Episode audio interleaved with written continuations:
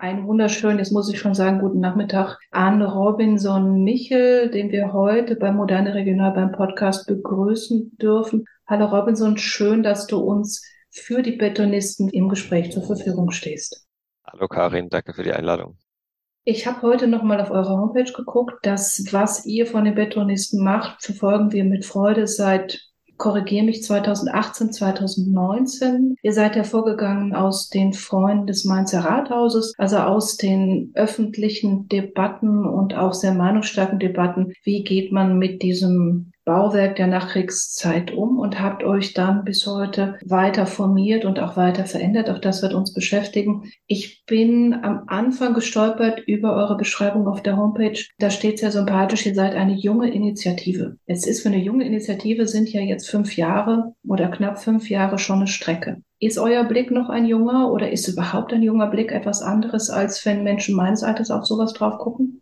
Ja, das ist ein guter Punkt. Auf jeden Fall ist unser Blick sicherlich gereift mit der Zeit. Wir mussten ja auch erst irgendwie dieses ganze Spiel mit seinen Regeln erlernen. Das Spiel, die öffentliche Debatte um die Architektur und den Stadtraum. Das, was ja einfach ein sehr politisiertes Feld auch ist. Der mussten wir uns natürlich erstmal zurechtfinden und das war, glaube ich, am Anfang und ist, glaube ich, auch immer noch ganz angenehm und erfrischend, dass quasi eine Generation da mitmischt, die eben nicht schon irgendwie 20 Jahre im Stadtrat sitzt oder in der lokalen Zeitung ist, sondern eben die aus der Universität entstanden ist und die eben auch die Interessen von den, ich sage jetzt mal 18 bis 40-Jährigen vertreten kann und eben auch die Blickwinkel einnehmen kann. Ich glaube, das ist schon immer noch so, aber wir sind sicherlich nicht mehr so unerfahren wie vor fünf Jahren. Jetzt hast du ja schon gesagt, ihr kommt aus dem akademischen Bereich. Das heißt, wenn ich es richtig verfolgt habe, seid ihr vorwiegend Kunstgeschichte-Studierende gewesen von der Universität in Mainz. Ihr seid keine Initiative mit dem Sohn vom Metzgermeister und mit dem Azubi, der Autoelektronik macht oder mit jemandem, der ein Geschäft betreibt, sondern ihr seid eine ganz spezielle Sparte der Gesellschaft. Interessieren sich die anderen nicht für Architektur der Nachkriegsmoderne oder hat das was mit der Entstehung eurer Initiative zu tun? Natürlich bekommen vielleicht eher Leute von uns mit, die sowieso schon irgendwie in diesem Bereich zu tun haben, die da studieren oder in den Büros arbeiten. Wir sind nicht mehr nur KunsthistorikerInnen, wie wir es am Anfang waren. Wir haben mittlerweile auch einen Bauingenieur dabei und einen Filmwissenschaftler und schon angrenzende Bereiche. Aber klar, wie du sagst, also die komplette Breite der Gesellschaft bilden wir natürlich nicht ab. Wir sind aber immer auf, wir haben jetzt kein Auswahlverfahren für, für unsere äh, Mitglieder, sondern jeder, der Interesse hat, ist natürlich willkommen bei uns. Und das ist dann immer eine Frage der Zeit, wie man, oder ja, eine Frage, wie viel Zeit man eben auch investieren kann, ähm, weil die Arbeit eben schon auch recht aufwendig ist. Hat sicher auch was mit der Lebensphase zu tun, weil ihr natürlich im Studium dann vielleicht nochmal flexibler in der Zeitanteilung seid, als wenn man dann bereits schon im Büro steht. Was hat euch als Gruppe damals getriggert? Also das ist das eine zu sagen, wir sind dagegen, wie mit dem Manzeratus umgegangen werden sollte, nämlich eine tiefgreifende Sanierung, die sehr stark verändernd auch ins äußere Erscheinungsbild eingegriffen hätte, also den Ursprungsgedanken dieser Architektur sehr stark verändert hätte. Und das andere ist zu sagen, wir gehen über dieses Einzelbeispiel hinaus. Also wo war der Funke, der euch so lange gepackt hat, dass es euch noch gibt? Genau, also es war ja sogar noch extremer. Es stand ja im Raum, dass ein Bürgerentscheid darüber entscheiden sollte, ob das Rathaus nicht sogar abgerissen werden sollte. Also es ging noch nicht mal um eine nicht fachgemäße Sanierung, sondern sogar um den Verlust dieses Baus. Vielleicht könntest du noch zwei Sätze sagen für die Nicht-MainzerInnen, von wem das Rathaus ist. Ja, gerne. Also das Mainzer Rathaus ist ähm, ein Bau aus den frühen 70er Jahren von dem dänischen Architektenduo Arne Jacobsen und Otto Weitling. Also Arne Jacobsen, einer der, der führenden Architekten des 20. Jahrhunderts ähm, in Europa. Und eines seiner Hauptwerke steht hier bei uns in Mainz und ist von der Fachwelt auch als solches anerkannt, von der Bevölkerung nicht unbedingt. Und das hat immer wieder dazu geführt, dass das Rathaus in Frage gestellt wurde in der öffentlichen Debatte. Und genau Anfang der Zehnerjahre, Mitte der Zehnerjahre kam es dann nochmal dazu, dass wirklich konkrete Anliegen deutlich wurden, dass das Rathaus eben wirklich, ob es wegkommt oder ob man es saniert, weil es war stark sanierungsbedürftig. Und an dieser Stelle haben wir eben uns engagiert und haben dafür plädiert, dass es eben fachgerecht saniert wird und der Stadtgesellschaft erhalten bleibt. Dazu kam es dann eben tatsächlich. Der Stadtrat hat sich für die Sanierung ausgesprochen damals. Und das war eben für uns auch ein Erfolgserlebnis und auch so eine Initialzündung, dass wir gesagt haben, super, wenn man sich engagiert, kann man auch als kleine Studentengruppe damals noch, äh, mittlerweile sind wir ja durchaus etablierter in der Stadt, wirklich was erreichen. Und das war quasi für uns dann der Antrieb zu sagen, okay, dann kümmern wir uns auch um die anderen Bauten der Nachkriegsmoderne in Mainz. Ist das dieser Punkt, etwas bewegen zu können, etwas bewirken zu können, weil du eben gesagt hast, die Mainzer sahen nicht oder wussten nicht. Ich glaube, mittlerweile habt ihr da ein Stück verändert, auch in der Sichtweise, was sie da haben. Das hieße, die Mainzerinnen und Mainzer wissen auch nicht, was sie an anderen Gebäuden haben. Und da an dieser Stelle wollt ihr hebeln? Das ist natürlich grundsätzlich ein Problem der nachkriegsmodernen Architektur, dass sie eben in der breiten öffentlichen Wahrnehmung immer noch nicht das beste Image hat. Das verändert sich so langsam, aber grundsätzlich haben diese Bauten es immer noch schwer in der Öffentlichkeit. Und das ist auch gar kein Vorwurf, weder an die MainzerInnen noch an andere Menschen, die sich eben auch nicht tagtäglich mit Architektur beschäftigen. Wir haben aber die Erfahrung gemacht, dass es wirklich helfen kann, an dieser Stelle einzugreifen, Vermittlung zu betreiben und den Leuten wirklich auch mal, ja, aus unserer Sicht zu zeigen, was wir toll finden an diesen Bauten, was wir erhaltenswert finden, wo die Qualitäten liegen wir haben eben, wie gesagt, gerade jetzt am Mainzer Rathaus, aber eben auch an anderen Beispielen dann wirklich Erfolgserlebnisse verzeichnen können und haben gemerkt, dass wir die Leute teilweise zum Umdenken bringen können, beziehungsweise dass sie eben mit einer anderen Sichtweise hinschauen.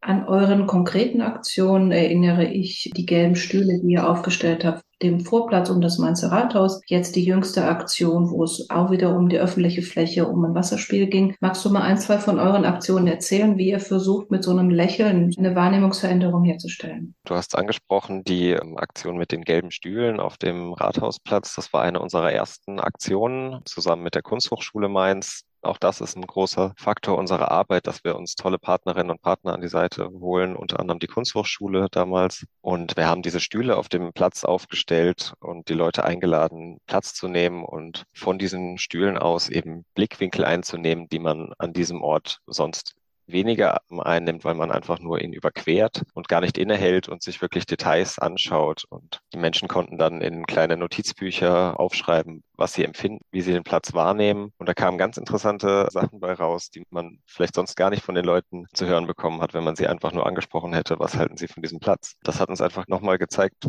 man muss einfach wirklich vielleicht mal den Blick weiten und auch offen sein dafür, wirklich einen anderen Blickwinkel einzunehmen, wortwörtlich in dem Fall die letzte Aktion, die du angesprochen hast, da ging es um den sogenannten Jubiläumsbrunnen. Das ist eine Brunnenanlage aus den 60er Jahren in Mainz auf dem Ernst-Ludwig-Platz. Eine große Brunnenanlage aus Waschbetonbecken, die auf Natursteinsockeln stehen, die früher in den 60er Jahren und 70er Jahren sehr beliebt waren als Kinderspielplatz tatsächlich auch. Als wie, wie so ein Wasserspielplatz wurde das genutzt und war eigentlich ein beliebter Treffpunkt für die Bewohnerinnen und Bewohner der Innenstadt. Und seit über zehn Jahren liegt dieser Brunnen leider brach. Also das Wasser fließt nicht mehr. Ohne Wasser ist natürlich so ein Brunnen nicht sehr attraktiv und wird entsprechend auch nicht positiv wahrgenommen in der Stadt. Und das wollten wir einfach ändern. Wir haben uns überlegt, wie kann man quasi das Wasser wieder zurück an diesen Ort bringen, haben das über eine akustische Bespielung gemacht. Wir haben mit Klangkünstlern zusammengearbeitet, die eine Sound-Performance dort aufgeführt haben zu dem Thema Wasser. Es war eigentlich ein sehr positives Feedback, was wir aus der Bevölkerung bekommen haben. Auch Menschen, die einfach zufällig vorbeikamen, sind stehen geblieben und haben gesagt, ah, weißt du noch früher, als hier das Wasser lief, das war ja eigentlich ganz nett. Solche Sachen bestätigen uns eigentlich in unserer Arbeit. Welche Erfahrungen machte ich? Vermute, man kann in einer Landeshauptstadt oder auch in anderen Städten nicht einfach gelbe Stühle auf einen Platz stellen oder nicht einfach einen stillgelegten Brunnen künstlerisch bespielen, sondern ich vermute, dafür gibt es Regeln und Genehmigungen und Formulare. Welche Erfahrungen habt ihr gemacht? Wie habt ihr euch dadurch gebissen? Ja, sehr unterschiedlich. Also es kann auf jeden Fall hilfreich sein, wenn man eben eine Institution quasi an seiner Seite hat, beispielsweise jetzt die Kunsthochschule. Das lief damals, wenn ich mich richtig erinnere, auch über die Kunsthochschule. Wenn so eine Institution fragt beim Ordnungsamt oder beim Amt für Liegenschaften, dann hat das natürlich einen anderen Stellenwert, als wenn da so eine Gruppe daherkommt, die irgendwie nicht mal ein eingetragener Verein ist. Das hilft auf jeden Fall. Bei dem Brunnen war es jetzt relativ unkompliziert, weil der eben auch gar nicht genutzt wird sonst. Wir hatten eine Genehmigung dafür, aber es gab keine großartige Ordnungsamt-Debatte Ganz anders kann es zum Beispiel auch laufen. Wir hatten ähm, im letzten Jahr eine Aktion geplant auf dem Rathausplatz nochmal. Ziemlich große Aktion angedacht. Die konnte tatsächlich nicht stattfinden, weil wir die Genehmigung nicht bekommen haben. aufgrund der aktuellen Rathaussanierung weil es hieß, dass dort ist Baustelle im Moment auf dem Platz. Inwiefern da wirklich der Platz gebraucht wird für die Baustelle, es steht auf einem anderen Blatt, aber da haben wir tatsächlich keine Genehmigung bekommen. Also das sind schon Hürden, die man nehmen muss in dieser Arbeit. Ihr seid seit 2020 assoziiert oder erklär mir den Status besser ähm, beim Rheinischen Verein. Genau, das ist der Rheinische Verein für Denkmalpflege und Landschaftsschutz, heißt äh, RVDL. Das ist ein ganz großer Verein mit viel Tradition, den es irgendwie seit über 100 Jahren auf jeden Fall gibt. Der sitzt in Köln mit über 3000 Mitgliedern, der aber das Ganze oder ein Großteil des Rheingebiets in Deutschland abdeckt, von Mainz bis hoch an die holländische Grenze. Das ist ein Verein, der sich generell für die Belange des Denkmalschutzes einsetzt. Und äh, an diesen sind wir angegliedert. Wir sind also eine Arbeitsgruppe in diesem Verein, also agieren komplett eigenständig und sind quasi kooperatives Mitglied. Was hat das für euch für einen Vorteil? Das hat eben genau den Vorteil, den ich eben auch schon angedeutet hatte. Man hat quasi eine Institution, ähm, auf die man sich berufen kann für eben zum Beispiel solche Anträge für Veranstaltungen. Das hat natürlich für uns den Vorteil, dass wir uns auch vernetzen mit anderen Akteuren in diesem Verein. Es gibt beispielsweise eine Gruppe in Bonn, die sich für die Beethovenhalle dort eingesetzt hat. Mit der sind wir seitdem sehr stark im Austausch. Die machen ähnliche Arbeit wie wir. Insofern treiben wir natürlich auch voran, dass auch in diesem Verein, der wirklich eine starke Tradition hat, die sich auch für Burgen und für ja alte also traditionelle Themen der Denkmalpflege einsetzen, dass dort eben auch die Nachkriegsmoderne immer mehr einzieht. Und tatsächlich gibt es mittlerweile eine eigene Arbeitsgruppe in dem Verein, die sich nur mit der nachkriegsmodernen Architektur beschäftigt. Hast du eben schon gesagt, ihr seid in Austausch mit, du meinst die Werkstatt Baukultur, die Aktion, die ihr jetzt beim Jubiläumsbrunnen gemacht habt, erinnert an Aktionen in Köln am Ebertplatz, der ja auch wieder über eine solche Aktion, dass der Brunnen wieder unter Wasser gesetzt wurde, oder das kinetische Wasserspiel wieder in Nutzung genommen wurde und man gerade in so einer Experimentierphase ist, diesen Platz auch wieder als öffentlichen Raum in Besitz zu nehmen. Es gibt in Hamburg vom Denkmalverein ähnliches. Also das ist ja so eine Bewegung der letzten drei, vier, fünf Jahre. Man macht Yoga auf einer gefährdeten Fußgängerbrücke. Also man macht solche Kreativangebote, um zu versuchen, versuchen, so einen Twist reinzubringen, um Leute aufmerksam zu machen und auch positiv auf die Dinge aufmerksam zu machen.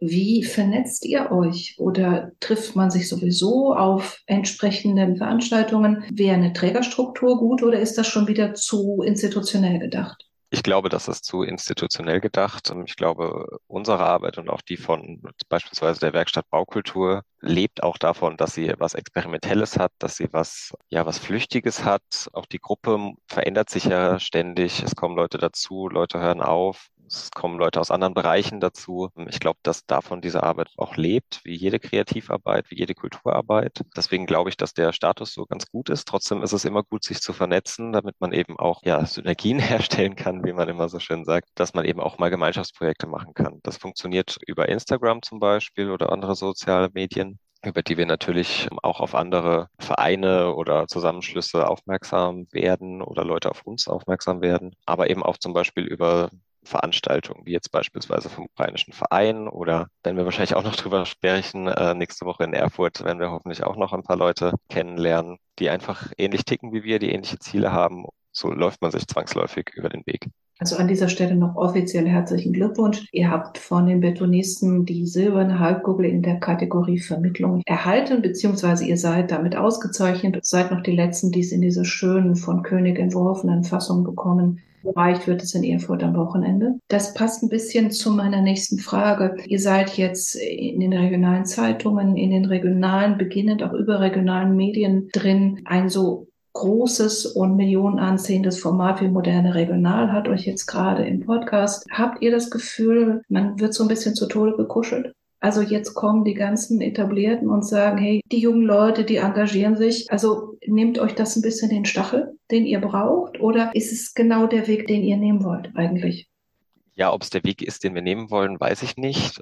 Eigentlich hatten wir nie uns, wirklich solche Ziele gesetzt, dass wir sagen, wir wollen das und das, dieses Echo erreichen oder, oder ähnliches. Aber natürlich nehmen wir es erstmal als Wertschätzung wahr, ja, dass nicht nur die Lokalzeitung, die sowieso über uns berichtet, wenn wieder irgendeine Aktion war, beziehungsweise wenn wir wieder mühsam unsere ganzen Kontakte per E-Mail angeschrieben haben und gesagt haben, hey, am Samstag machen wir was, kommt vorbei, schreibt einen Artikel. Das ist natürlich das eine. Aber es ist eben jetzt tatsächlich so, auch durch diesen Preis, dass wir tatsächlich auch von externen angesprochen werden, dass wir gar nicht mehr uns selbst ins Spiel bringen müssen, sondern dass wir wirklich auch gezielt angesprochen werden. Wir waren in, in der Landesschau im Südwestdeutschen Rundfunk. Wir sind immer wieder mal im, im Radio mit Beiträgen jetzt natürlich moderne regional. Das sind natürlich schon erstmal Wertschätzungen und das treibt einen, glaube ich, eher an. Also so geht's mir auf jeden Fall. Und ich glaube, das sollte für uns auch das Ziel sein, dass wir diese Reichweite, die, die wir damit bekommen, jetzt, dass wir die auch nutzen für unsere Arbeit.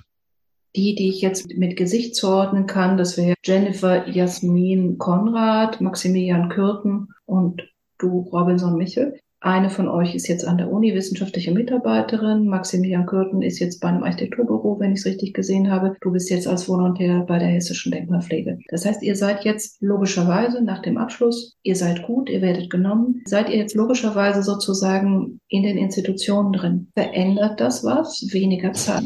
Man muss vielleicht ein bisschen gucken, was man so tut, was der Arbeitgeber so mag, was man tut. Könnt ihr schon abschätzen, rücken dann andere nach oder was verändert sich für euch dadurch? Das ist gerade eines unserer größten Themen, tatsächlich, dass wir auch wirklich neue Leute brauchen. Wir kriegen immer wieder neue Leute dazu, die Bock haben. Gerade jetzt im letzten Jahr wieder sind zwei dazugekommen, die auch wirklich sich engagieren, die noch im Studium sind. Aber ähm, klar, man merkt das auf jeden Fall, dass jetzt wirklich die Betonisten erwachsen geworden sind und gerade die Gründungsgeneration um Jasmin und Max und auch Eva, Eva Autritt ja äh, auch Gründungsmitglied gewesen ist oder Jonas Grahl, den du ja auch kennst, klar, wenn man den Berufseinstieg dann irgendwann vollzieht, dann schrumpft natürlich die Zeit, die man für solche Aktionen aufbringen kann. Das merken wir sehr. Also man muss sich immer mehr bewusst wirklich Zeit freischaufeln, wirklich für die Betonistenarbeit. Und was du meintest mit, dass man quasi schauen muss, ob es vielleicht auch Konfliktpotenzial gibt mit dem Arbeitgeber und der Betonistenarbeit. Das kann auf jeden Fall so sein. In unseren Fällen ist es jetzt nicht so. Ich bin ja in Hessen jetzt beispielsweise und die Betonisten agieren hauptsächlich in Mainz. Von daher kommt sich das nicht in die Quere.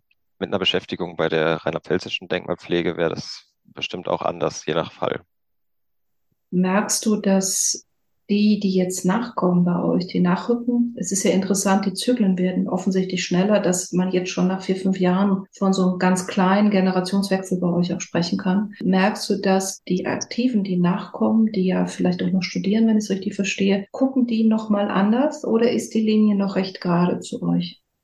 Ich würde nicht sagen, dass die anders gucken. Vielleicht ist ein bisschen aber wirklich minimal der Unterschied, der Umgang nochmal mit den sozialen Medien, die ja einfach einen, einen, großen Stellenwert auch einnehmen in unserer Arbeit oder in, generell in unserem Leben. Woran machst du das fest? Sind das andere Kanäle oder was ist anders? Das sind andere Kanäle und man ist quasi immer up to date. Also man kriegt alles viel schneller mit. Da ist wieder eine Tagung, da ist eine Veranstaltung, da gibt es eine Gruppe, die machen das. Das ist, glaube ich, schon was, was anders funktioniert in in dieser Generation, in der ich mich vom Alter ja auch noch auf jeden Fall befinde. Vom Alter her sind wir ja auch schon relativ breit aufgestellt bei den Betonisten. Das ist ja nicht nur eine Gruppe, die alle drei, vier Jahre auseinander sind. Das tut der Sache aber, glaube ich, ganz gut. Wir haben wirklich jetzt Leute, die eben vier, fünf Jahre machen und wirklich auch einen Plan haben, wie diese Aktionen zu laufen haben und dann eben aber auch Leute, die frisch reinkommen und die vielleicht ganz andere Ideen haben.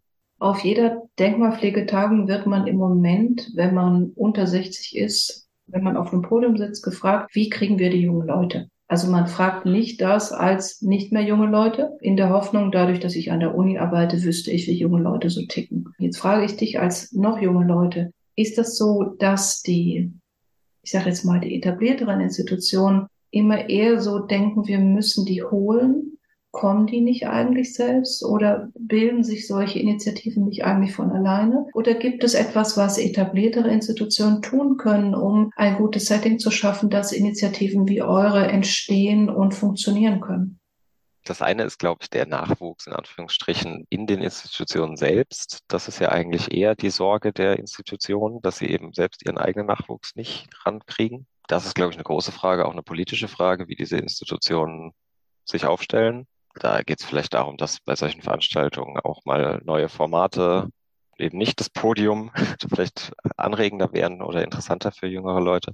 Zum Beispiel. Aber wenn, naja, zum Beispiel allein, dass man solche Sachen auch digital anbietet, dass man eben nicht immer zu großen Tagungen nach Weimar oder sonst wohin fahren muss, sondern dass man das aus dem Homeoffice machen kann, dass man interaktiver arbeitet, dass man eben auch mal jüngere Leute zur Sprache kommen lässt und nicht nur die etablierten Persönlichkeiten, die sich sowieso jedes Jahr austauschen, wieder aufeinander loslässt. Ich glaube, das kann die Sache vielleicht auflockern.